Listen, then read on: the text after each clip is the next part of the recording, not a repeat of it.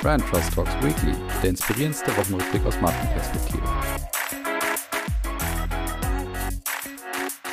So, liebe Hörerinnen und Hörer, willkommen zurück zu Brand Trust Talks Weekly. Wir haben die KW 41 und ihr seid wieder zurück bei eurem Lieblingswochenrückblick aus Marketing und Markenperspektive. Und ich habe natürlich wieder einige schöne Themen dabei. So zum Beispiel nochmal einen kleinen Nachtrag zu Facebook. Irgendwie nur, vielleicht auch nur für mich ein bisschen. Die Deutsche Bahn ist dabei. Wir haben VD natürlich dabei, die die Marketingwelt erschüttert haben mit einer Ankündigung. Ermann, der Joghurt ist dabei. Ich habe einen Gewinner, kein Verlierer und natürlich wie immer ein paar Fundstücke dabei, nämlich diesmal ganze drei Stück. Also, los geht's, würde ich sagen. Und wir beginnen mit dem kleinen Nachtrag von Facebook, wo ich ja letzte Woche gesagt habe, bei Facebook ist das Thema oder das Kind besser gesagt in den Brunnen gefallen, wenn es um das Thema Datenschutz, aber auch um das Thema Eindämmung von Hate Speech und Co. geht, weil ja unter anderem da eben die ehemalige Facebook-Mitarbeiterin Frances Horgan eben ja mal nachgekartet hat und vor allen Dingen als Whistleblowerin jetzt auftritt. Und dieser Tage hat natürlich Facebook darauf reagiert und dort hat unter anderem Nick Clegg, der ist nämlich Facebooks Vizepräsident, der hat reagiert und hat betont, wie viel doch Facebook in diesem Bereich alles tun würde und hat jetzt nochmal bekannt gegeben, dass sie noch mehr investieren werden etc. Das hat aber trotzdem eine Organisation wiederum auf die Bühne gebracht, nämlich Fair Play vertreten durch Josh Golin.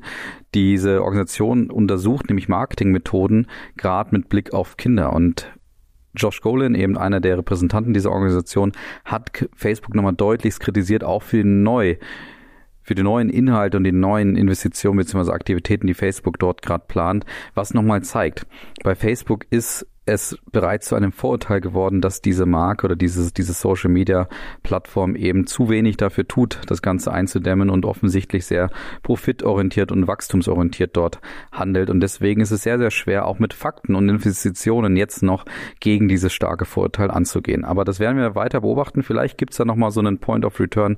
Ich glaube persönlich nicht unbedingt dran.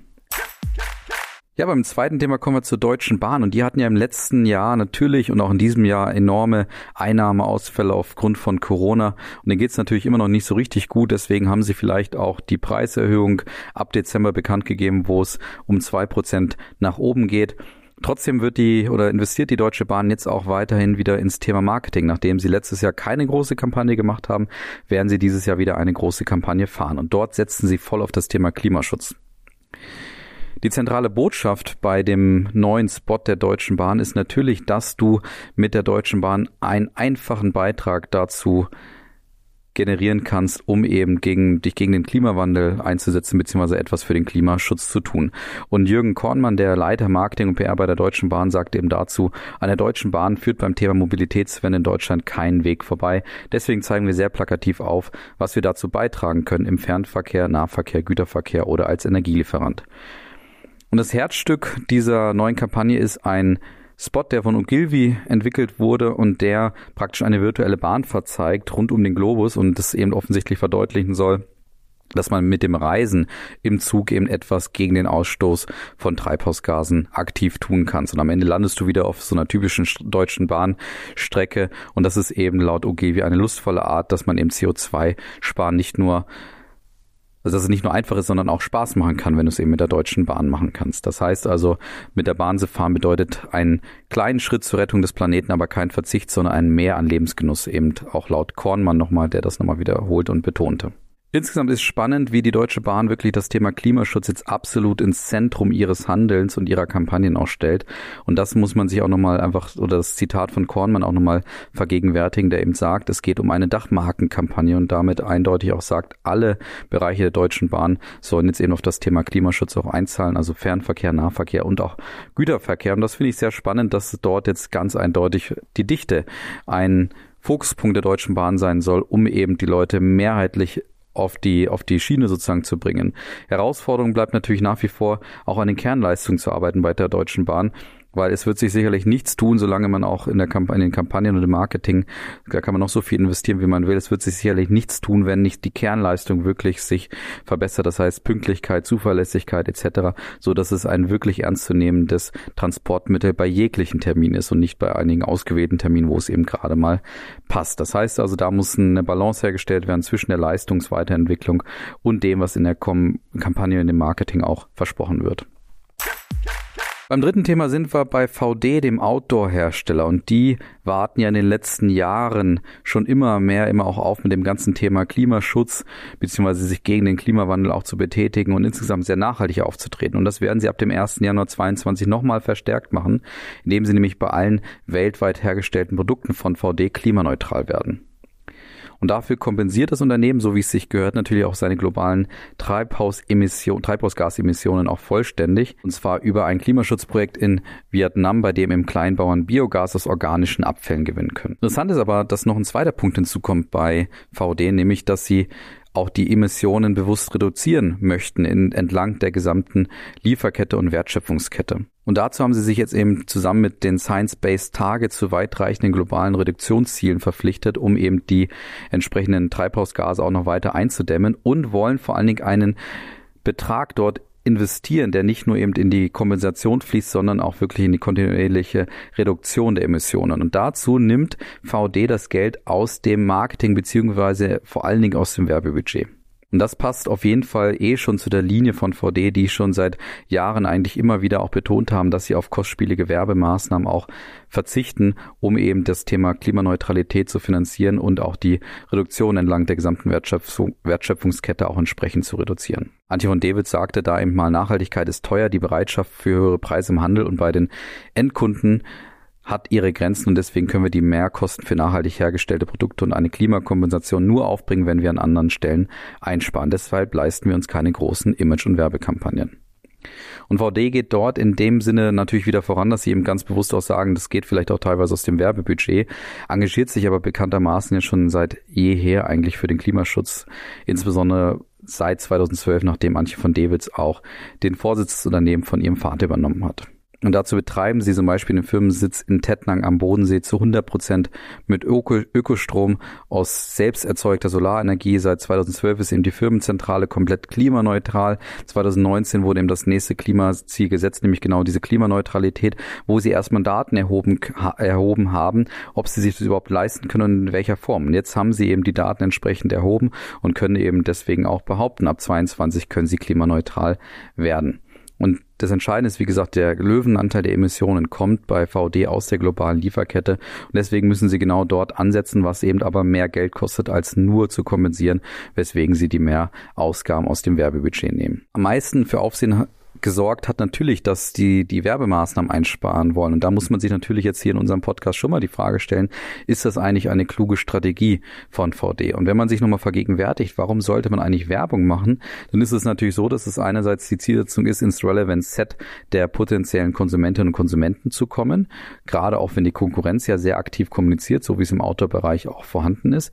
Aber die zweite Idee oder der zweite Grund, warum man auch in Werbung investieren sollte, ist nämlich das eigene Markenbild auch zu verdeutlichen und immer wieder zu festigen, wofür man denn vielleicht auch steht und worum es einem auch geht. Meine These zu dieser von mir aufgeworfenen Frage, ob das wirklich eine gute Idee ist, aber ein vermeintlicher Widerspruch, nämlich ich glaube, dass trotz der niedrigeren Werbeausgaben VD seine Marke stärker als je zuvor profiliert und auch schärft, weil sie damit natürlich mal wieder, und dieses Wort ist natürlich inzwischen sehr inflationär genutzt, aber mal wieder ihre Haltung eindeutig unterstreichen und auch nach außen vermitteln. Und damit machen sie eigentlich Markenführung par excellence. Und mit dieser mutigen Entscheidung ist es sogar eigentlich so, dass sie vielleicht mehr Eindruck hinterlassen als mit wieder wiederholten Werbeausgaben und irgendwelchen Marketingaktionen. Und dabei greift auch wieder aus meiner Sicht das Phänomen, dass eben Grenzsetzungen wiederum auch zu Begehrlichkeit und Anziehung führen.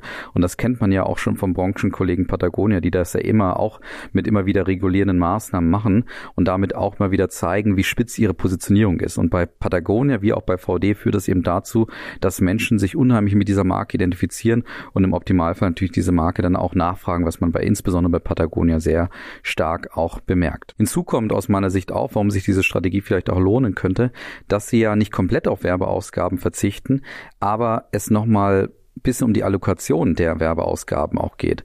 Und da ist es jetzt wahrscheinlich so, dass VD sich natürlich anstrengen muss, ihre Botschaft, die sie ja trotzdem nach wie vor auch setzen wollen, viel zentraler und bewusster praktisch an die Konsumentinnen und Konsumenten dort draußen bringen werden und bringen müssen.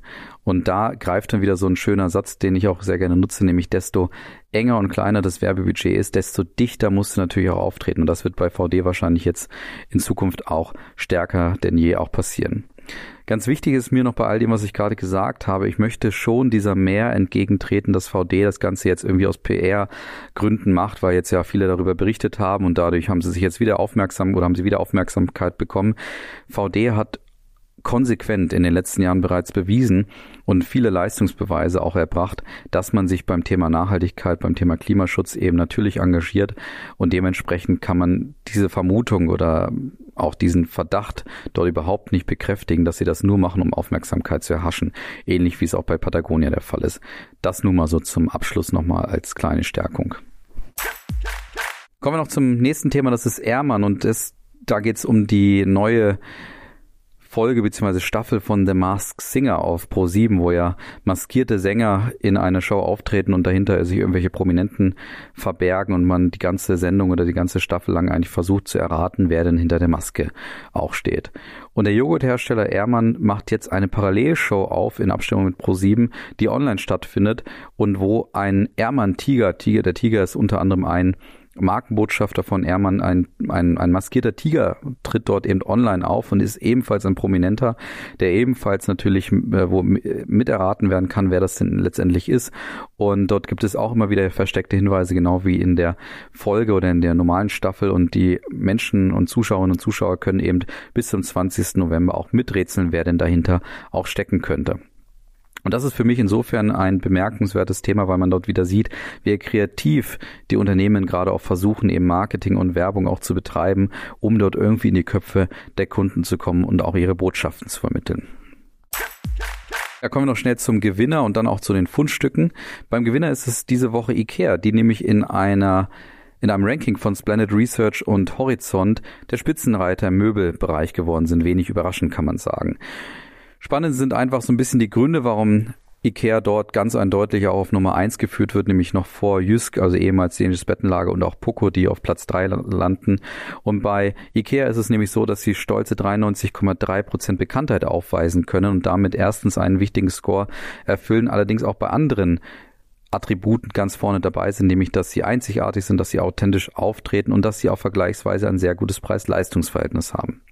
Auch beim Thema Nachhaltigkeit kommt IKEA tatsächlich ziemlich gut weg. Also da lohnt sich vielleicht schon, dass sie in den letzten Jahren, auch gerade im Corona-Jahr, immer mehr in das Thema Nachhaltigkeit investiert haben. Trotzdem zeigt sich ein Manko bekanntermaßen mehr oder weniger bei IKEA auch beim Thema Qualität, aber auch da sind sie ja dran. Also das heißt, IKEA hat sich jetzt hier mal wieder einen Spitzenplatz geholt und das mit sehr, sehr konsequenter Markenführung, was man an den tollen Zahlen auf jeden Fall auch sehen kann, die sie hier aufweisen können. Und dann kommen wir zu den Fundstücken und da starten wir mit Vorwerk und das Fundstück, was ich dort habe, ist eigentlich schon etwas älter, aber mein Podcast Co-Host Philipp hat das gefunden bzw. darauf aufmerksam geworden, als er diese Woche bei Vorwerk angerufen hat und in der Warteschleife war. Und dort lief ein Song, ein Techno-House-Song, wo, äh, oder der, der anscheinend heißt Knopf an, Knopf aus, der Besserwischer-Song. Und der stammt tatsächlich aus der Feder von Berliner Musikproduzenten, was man dann auch merkt, nämlich von Tobias Bogdan und Gregor Sam. Und dieses Lied ist definitiv ein Ohrwurmlied. Es war aber schon etwas irritierend für uns alle, weil wir dann auch mal irgendwie in der Warteschleife alle hingen und zugehört haben, dass wenn man bei Vorwerk anruft, dann auf einmal so Techno- oder Housebeats einem entgegengepfeffert werden. Und im ersten Moment war es schon ein bisschen Fremdschämen, aber ich habe es mir natürlich nochmal angeschaut, das Lied auch angehört und im zweiten Moment muss ich sagen, gilt für Vorwerk das gleiche, was ich letzte Woche auch zu MAN gesagt habe, nämlich auch zu dem zu diesem Backstreet Boys Song, den sie dort kreiert haben, nämlich der Song von Vorwerk ist professionell produziert, er ist durchaus selbstironisch und er vermittelt die Spitzenleistung des Leadproduktes von Vorwerk, nämlich dem Kobold ohne Kabel, auf eine sehr, sehr gute Art, Art und Weise. Und deswegen ist es definitiv ein absolutes Fundstück. Was ich allerdings überhaupt nicht verstehe, und da müssen sich alle Marken vielleicht mal eine Scheibe von abschneiden, dass wenn Songs in Warteschleifen eingebaut werden, dass die Qualität immer unheimlich schlecht ist. Also ihr kennt das vielleicht selber, wenn ihr irgendwo anruft und dann kommt da so ein Song, ein richtiges Lied, also nicht nur irgendein Gedudel, dass man dann einfach den Text überhaupt nicht versteht und das alles total überdreht ist und ja, einfach überhaupt an den Ohren schmerzt. Und da sollten alle Marken, unter anderem auch Vorweg, vielleicht nochmal dran arbeiten. Beim zweiten Fundstück kann ich an meine reizende Kollegin Judith, Dr. Judith Meyer, mal abgeben, die nämlich von Balenciaga und der Paris Fashion Week berichtet. Lieber Colin, hallo. Ich darf dir von Neuem aus der Welt der Modemarken berichten. Die Paris Fashion Week ist nämlich gerade vorbei und man muss wirklich sagen, dass Balenciaga da wahnsinnig hervorgestochen ist. Also popkulturell lieferte Balenciaga wirklich die relevanteste Show dort ab. Denn während der Fashion Week stellte Balenciaga eine ganz besondere Folge von den berühmten Simpsons hervor, also der Zeichentrickserie. Und der Twist an der Sache war, dass nicht Models die Kreationen vorstellen, sondern die Simpsons-Charaktere. Also das Ganze war wirklich ganz brillant durchdacht worden. Es ist Witz mit dabei. Es verschmelzt dieses Gegensätzliche. Wobei natürlich da auch ne, versteckte Kritik an der überdrehten Modewelt zu finden ist oder an dem Celebrity-Wahn. Aber ich muss wirklich sagen, der Clip, der hat mich total zum Lachen gebracht. Das hat mich Mode, ähm, muss ich gestehen, schon lange nicht mehr. Ist eine klare Empfehlung zum Ansehen und einfach auch ein tolles Beispiel, wo sich eine Luxusmarke in angemessenem Maße ähm, aus den Markengrenzen natürlich bewegt und damit aber ganz neue Energien freisetzt. Ja, vielen Dank, Judith, für diese Einordnung. Ich kann das nur bestärken. Es war nämlich in der Tat auch so, dass man ja praktisch auf dem Red Carpet draußen die, die ganzen Superstars und Models eben mit auch den, der Kleidung von Balenciaga schon ausgestattet hat und dabei eigentlich unbewusst schon den Laufsteg organisiert hat, was man erst gemerkt hat, als man in den Theatersaal reingegangen ist. Und für Horizont als auch für die Welt war dieses Auftreten, dieses Fundstück von Balenciaga wirklich ein bemerkenswertes Auftreten oder ein echtes Fundstück, weil Horizont schreibt zum Beispiel, für Marketer ist der Auftritt von Balenciaga aber besonders interessant. Als Trendsetter bei der Frage, wie sich große Live-Events nach der Corona-Pandemie gestalten lassen. Denn der Modemarke ist es in Paris gelungen, zwar einen emotionalen Moment für die persönlich Anwesenden zu schaffen, diesen gleichzeitig aber auch zum shareable Content zu machen, der sich langfristig in die Markenkommunikation einbauen lässt. Und das sieht man allein daran, dass das Video, nämlich das Simpsons-Video auf YouTube bereits 4,5 Millionen Mal angesehen wurde und eigentlich schon sehr nah einer Simpsons-Folge ist. Die Welt titelte dann noch dazu, auch nach anderthalb Jahren Pandemie verharrt die Mode in ihrer Blase. Demna Quasalia, das ist der Chefdesigner von Balenciaga schafft es aus ihr herauszutreten und von außen auf die Branche zu blicken, sich über sie lustig zu machen und sie gleichzeitig auch zu feiern. Dieses intellektuelle und ästhetische Vexierspiel beherrscht keiner so gut wie er. Also da waren einige, nicht zuletzt auch Judith, sehr überrascht und sehr beeindruckt von dem Fundstück, was uns Balenciaga dort liefert. Und das letzte Fundstück kommt mal wieder von True Fruits, die ja oftmals hier auch Fundstücke liefern. Ich hatte nicht alle dabei, aber jetzt komme ich mal wieder mit True Fruits um die Ecke, weil sie nämlich mit Löwensenf, also dem Senfhersteller aus Düsseldorf, kooperieren und einen, ja, den weltweit ersten Senfshot kreiert haben. Also Löwensenf ist ja dafür bekannt, unheimlich scharfe, gewürzpassende, also Senf auch äh, zu entwickeln. Und das nutzen sie jetzt, indem sie das eben mit typischen Smoothie-Zutaten wie Mango, Ananas, Orange und so weiter und Maracuja auch vermischen. Und daraus kommt eben dieser Senfshop Senfshot, der für 2,49 im Kühlregal erhältlich ist. Keine Ahnung, wie der schmeckt, müsst ihr selber ausprobieren. Interessant ist aber auch, dass die Kooperation nicht nur in Richtung Fruits geht, sondern auch Löwensenf etwas aus der Kooperation macht, nämlich Löwensenf wiederum den Smoothie-Senf mit Ä rausbringt, der ein fruchtiger Senf auf Basis von Löwensenf, aber auch natürlich mit Bananenpüree, Mangopüree und auch Jutsu-Saft Saft gemischt ist. Und das Ganze ist dann wiederum für 1,95 im Online-Shop von Löwensenf erhältlich. Und insgesamt ist es eben so, dass True Foods jetzt wiederholt in diesem Jahr eben so eine Kooperation auf den Markt bringt. Zuletzt hatten sie das ja mit Center Shock gemacht, wo sie eben eine Center Shot Variante gemacht haben. Und auch Anfang des Jahres hatten sie ja mit einem M-Eukal Hustenbonbon Smoothie aufgewartet. Ja, und das war's auch schon wieder von Branchos Talks Weekly für diese Woche. Ich bedanke, bedanke mich natürlich wie immer für eure Aufmerksamkeit und das Zuhören, das treue Zuhören und wünsche euch jetzt ein schönes Wochenende und einen guten Start in die nächste Woche. Macht's gut, bis dann. Ciao.